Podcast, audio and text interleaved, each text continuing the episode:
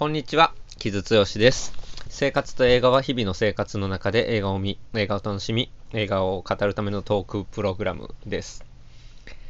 はい。えっと、先週ようやくトークセッションが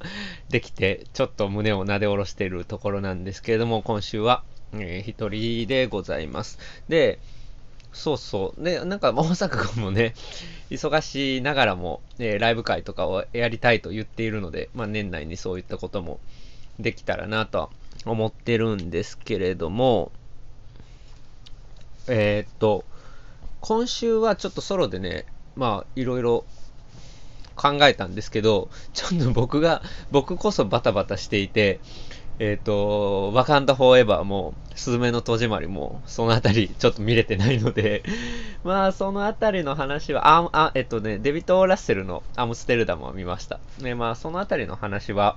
まあ、あの、おいおい雑談会とかでもまとめてしようかなと、ちょっと、できたらですけどね、思ってるんですけど、えっと、今週は、ちょっと、最近私、Apple TV に入りまして 今更っていうね。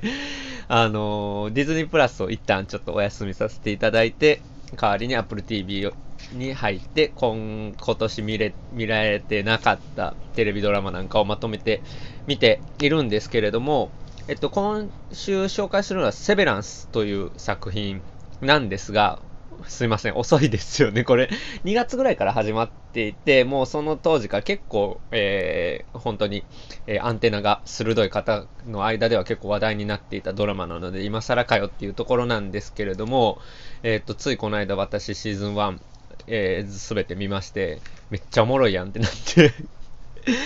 今更ながらちょっとお話しさせていただこうかなと思うんですけど、えっと、セベランス、これ、Apple Plus でえー、見れる作品です。で、えっと、僕しかもそ、それこそ下調べ甘くて、えっと、リミテッドシリーズかと思ってたんですよ、全9話の。えー、1回1時、1は1時間ぐらい、1時間弱。まあ、後半は40分とかなのかな。なので、割と見やすいぐらいの尺なんですけど、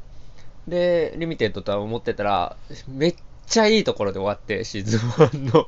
話が、めっちゃ続き気になるやんっていうところで終わったので、まあまあ、今が見時のドラマかなというふうに思いますね。で、これ、えっと、監督っていうか、 created by っていうところが、ダン・エリクソンっていう人で、僕と同い年ぐらいの人なんですけど、えっと、そんなには今までは、あの、作品に強く、あの、残ってる人ではなくて、このセベランスで一気にのを上げた人みたいですね。まあいろいろ参加しはしてるみたいなんですけど、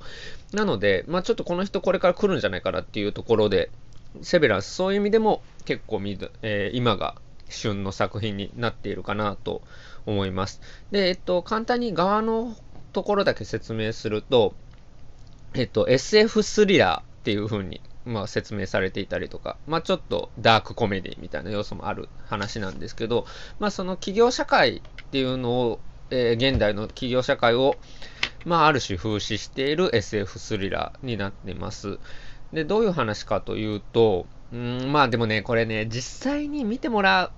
ってか、見てもらって、そこれが何を描いているのかって設定が徐々に見えていく感じがめちゃくちゃ面白いんですよ。第1話、第2話あたりの。なので、ちょっと、えっ、ー、と、それを味わいたいという方は、ここで一旦止めてもらって、ちょっと第1話、第2話あたりまで見ていただけるといいかなと思いますが、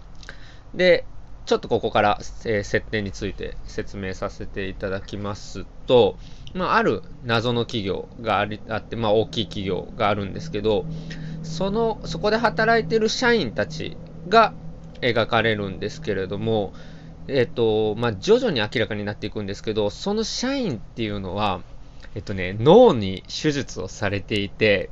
えー、働いている時の人格と、えー、プライベートの人格が切り分けられてるっていうのが、まあ、分かってくるんですよ。その切り分けられるっていうか、まあ、分離をセベランスっていうんですけど、えー、っていうのを、まあ、ベースにしたえー、スリラーですね。で、ある時に新しい女性社員がそこに入ってきて、もういきなりその会社の中で目覚めるところから始める始まるんですけど、彼女がある企業で目覚めたら、私は誰だろうっていうのが思い出せないっていうところから始まるんですよね。で、そして、まあ、えー、徐々に彼女が外の自分、だからプライベートの自分が望んで脳に手術をして、えー、人格を切り分けて、えー、企業の中で働くっていうことを決断したっていうことが、まあ、徐々に明らかになっていくという設定ですね。で、これすごい面白いのが、その人格が切り分けられるっていうのがなどういうふうに規定されるかっていうと、記憶がね、ないんですよね。だからプライベートの記憶はプライベートだけ。えー、仕事をしてる間の記憶は仕事してる間だけ。要は人格っていうのは記憶によって規定されてるんじゃないかっていう考え方ですよね。まあ、それは確かにその通りだなというところで、結局人間ってね、そのやっぱり記憶によって、えー、規定されるみたいなところがあるので、で、だから、えっ、ー、と、仕事、まあ9時5時の仕事っぽいんですけど、まあ、朝出社して夜帰るってなった時に、夜帰ってから次の日の朝までどう過ごしてたかの記憶がないので、5時で出社というか、えー、5時で退社するじゃないですか。そしたら、えー、もうそのまま次の朝まで飛ぶんですよね、記憶が。怖っと思って。だからプライベートの自分の記憶が全くなくて、で、だからこそその人格は切り分けられていく。っていう話で、これめちゃくちゃ設定面白いですよね。っていうの結構ね、なんか突飛なようでいて、リアリティある設定だと思うんですよ。っていうのは、まあ僕の友達とかでも、なんかその仕事が嫌だという人は、まあまあ大勢いるんですけど、まあその働いてる時の人格はもうプライベートと全く切り分けてるっていう人結構いるんですよね。でそれはまあわかるっていうか、まあなんかその自分が自分が人生で何を大事にしてるかってなった時に、その仕事の、うん、自分とプライベートの自分を分けて考えることで、ある種のそのメンタルヘルスを保つっていうことは、全然ありえると思うので、なるほどなと思うんですけど、それをある種究極的な形でやったらどうなるかっていう設定の SF ですよね。で、ただ、まあ面白いのは主人公これアダム・スコットってこの人コメディ周りですごいコメディ周りでよく出ている俳優で、まあ、セスローゲンとかねあの辺の人たちとよくわちゃわちゃしたコメディとかで出てるんですけど今回はかなりシリアスな役どころでやっているというところなんですけど、まあ、彼は、えーと、ある時妻を事故で亡くしていて、まあ、それ彼女を思い出すことが辛いので、まあ、おそらくはえ仕事の間だけでもその彼女のことを忘れられるようにというところで、えー、人格を切り分けて、えー、企業で働いているっていうところになってるんですけど、うん、だから、まあ、そうですよね。だから、プライベートを仕事に持ち込まないみたいな言い方ってよくあるじゃないですか。だから、それを究極的にやるっていうか、怖いいですよね だから、まあ、要は、普通人間ってね、プライベートで嫌なことがあったりとかすると、まあ仕事の時もちょっと落ち込んだりとかするじゃないですか。まあそれが人間らしさみたいなことであって、人間臭さみたいなことなんですけど、まあそれを許さないっていうことを、まあどこまで突き詰められるかっていうのが一つテーマになってるんですけど、まあある種、まあ効率化された資本主義社会では、それがまあいいのだろうっていう視点も、あるんだろうなっていうところなんですけど、だからこれ見ていくと、すごくまあ、まあ、マルクスが言ってたこととちょっと 重なってくるというか、まあ僕は専門家じゃないのであんまりそんなマルクスについて偉そうには言えないんですけれども、まあマルクスがかつて言ってたこととかなり重なってくるんじゃないかなっていうのを、まあアメリカのドラマでやろうとしてるっていうのはすごく今っぽくて面白いなって思いますね。なんか今アメリカだったら社会主義っていうのがやっぱりうん、見直されてるっていう話はよくあるし、まあ若者の中でも、いわゆる民主的な社会主義っていうのは、えー、実現できないだろうかっていうことが語られたりする、まあ時代を切り取ったドラマなんじゃないかなっていうふうに思いましたね。うん。だからそのマルクスが言ってたことって、例えばその、なんだろう、自分が何の仕事をしているかわからない。とかね、あの、なんかね、このドラマの中でも、なんか、謎の数字がいっぱい画面に現れていて、コンピューターの画面に現れていて、それを、なんか振り分けていく仕事をさせられてるんですけど、自分が何やってるかよくわからないんですよね。そして他の部署が何やってるのかも知らないし、会社が何をやってるのかも知らない。みたいな、その労働者がそのうん。まあ、労働からの阻害みたいな言い方をしますけど、労働者がだから自分の仕事が何やかわからないとか、まあ、達成感が持てない、やりがいが持てない、ある種、あと全体を、労働の全体をコントロールできない、えー、創造性を持てないみたいなことが、まあ、資本主義の問題点だということをマルクスは、え、指摘していたわけですけれども、まあ、それを現代社会で語ったらどうなるかっていうのをすごく、まあ、高度なストーリーテリングでやろうとしているというところですね。で、まあ、このドラマすっごく脚本がよくできていて、まあ、その本当に謎がどんどんどんどん明らかになっていきながら謎が深まっていくみたいな両方のベクトルがあって、まあ、そのドライブ感で Q は見せるっていうところと、あとはまあセットですよね。美術がすごくね、その企業の中が白々しい、すごい白いセットになっていて、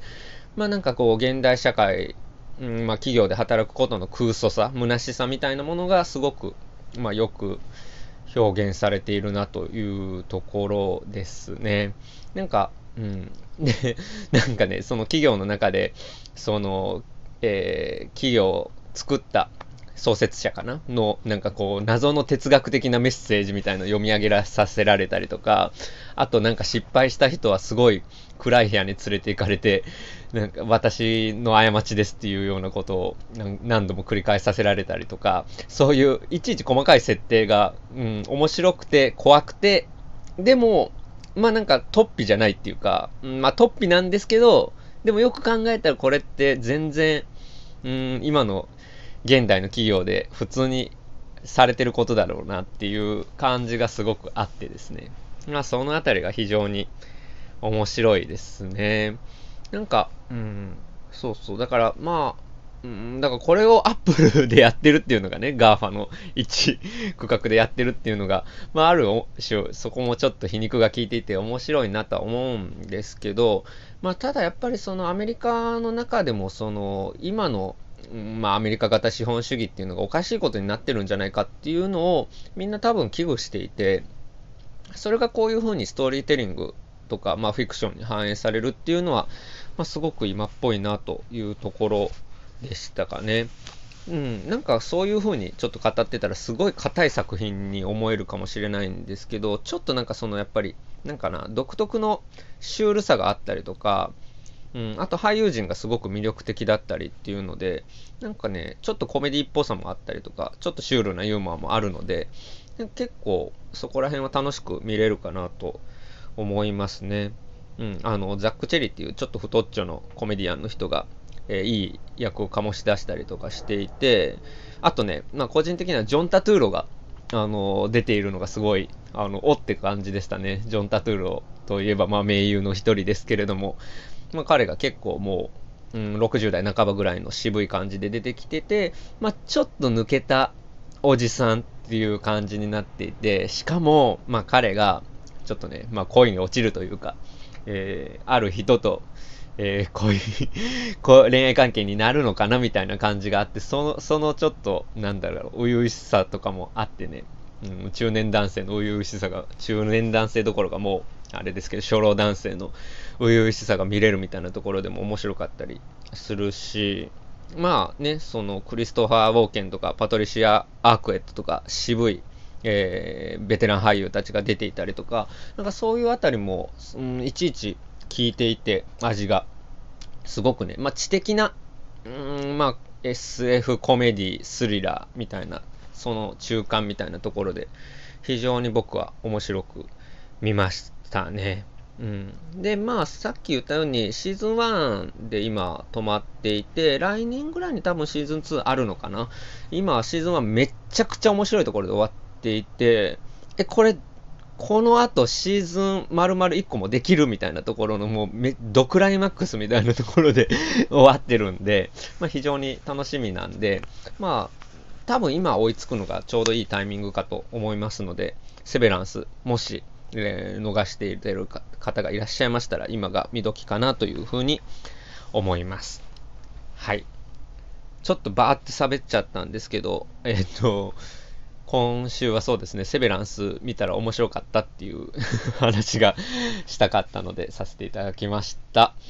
えー、おすすめです。で、えっ、ー、と、まあ、そういう、こういう感じで、ちょっと今年見逃したドラマとかを一気に今ちょっとまとめて見ているところだったりするので、新作映画とともに、え、合わせて紹介したりできたらなとは思っております。そして、まあ、今年何が面白かったかっていう話も、まあ、おいおい大阪くんとできたらいいかなと思っております。